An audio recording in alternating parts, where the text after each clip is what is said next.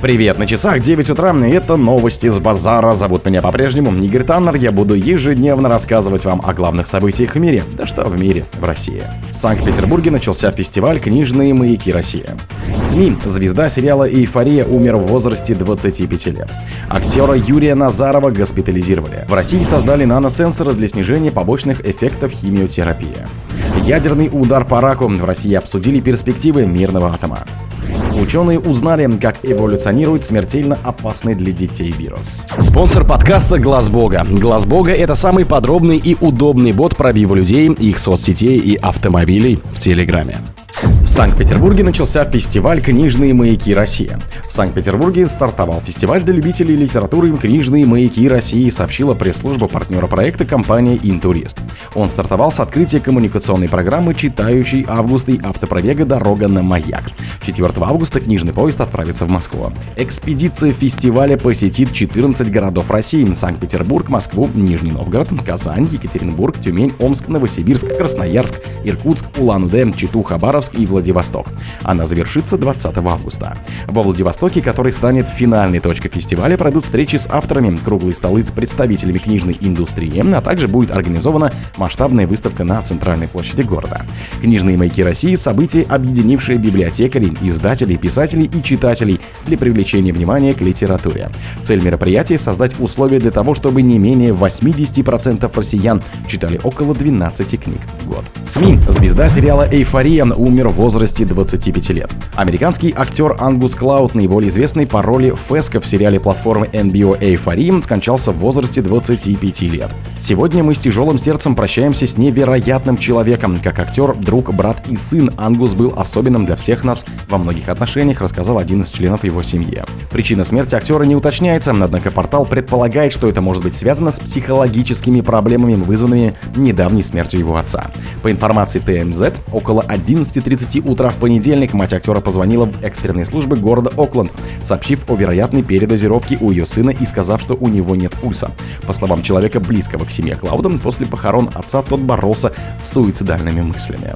Актера Юрия Назарова госпитализировали. Народный артист России Юрий Назаров сообщил о том, что он госпитализирован в больницу с травмой ноги. Я упал, образовалась гематома с травмой ноги, меня госпитализировали. Со всем вниманием, со всем уважением хотят меня обследовать и вернуть в жизнь, сказал собеседник. Юрий Назаров родился 5 мая 1937 года в Новосибирске. В 1957 году он дебютировал в кино в историко-биографическом фильме Сергеем Юткевичем «Рассказы о Ленине». Актер снимался в таких фильмах, как «Прощание славянки», «Маленькая Вера», «Война на западном направлении», «Казачья быль», «Последняя исповедь». Также Назаров снимался во многих сериалах, среди которых «Всегда говори всегда», «Плотина», «Склифосовский». В России создали наносенсоры для снижения побочных эффектов химиотерапии. Наносенсоры для контроля концентрации доксорубицина, распространенного вещества для химиотерапии злокачественных опухолей, создали ученые СГУ. По их словам, разработка позволит снизить побочные эффекты лечения за счет корректировки дозы препарата с учетом особенностей организма пациента. Дексорубицин – вещество с противоопухолевой активностью, широко применяемое при лечении онкологических заболеваний молочной железы, яичников, щитовидной железы, желудка и других органов. Эффект препаратов на его основе заключается в повреждении компонентов клеток опухолей, приводящим к их гибели. Однако действие дексорубицина не избирательно, объяснили специалисты. Под удар попадают и здоровые клетки, в первую очередь сердце и нервные ткани. Поэтому для онкологов крайне важно поддерживать оптимальную концентрацию препарата в крови пациента, при которой терапевтический эффект преобладает побочным. Ядерный удар по раку в России обсудили перспективы мирного атома. Новые возможности применения ядерных технологий в медицине обсудили ученые на Международном молодежном форуме России-Африка. Ядерное образование как потенциал для успешного развития региона, прошедшем на площадке РУДН имени Патриса Лумумбе.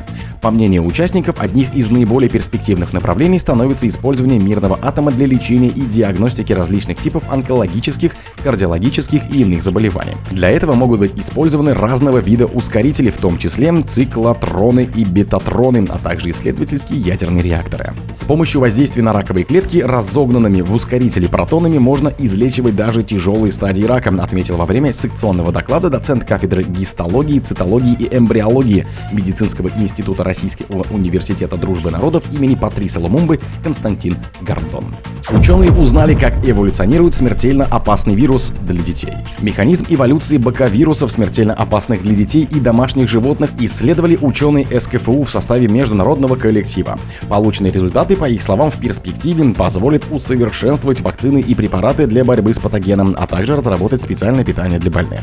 Баковирус человека, ДНК-вирус, как правило, не опасный сам по себе, но почти всегда провоцирующий другие тяжелые инфекции дыхательных путей и желудочного тракта.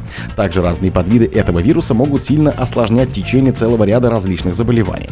Большинство инфекций вызывает самокупирующееся гриппоподобное заболевание, которое может усугубляться при тяжелых угрожающих для жизни состояниях, таких как дыхательная недостаточность, пневмоторакс и миокардит. Особенно опасны баковирусы для пациентов с ослабленным иммунитетом и онкологическими заболеваниями. Совместная инфекция баковируса и респираторного синцитиального вируса приводит к пневмонии и длительной госпитализации. О других событиях, но в это же время не пропустите. У микрофона был Игорь Таннер. Пока.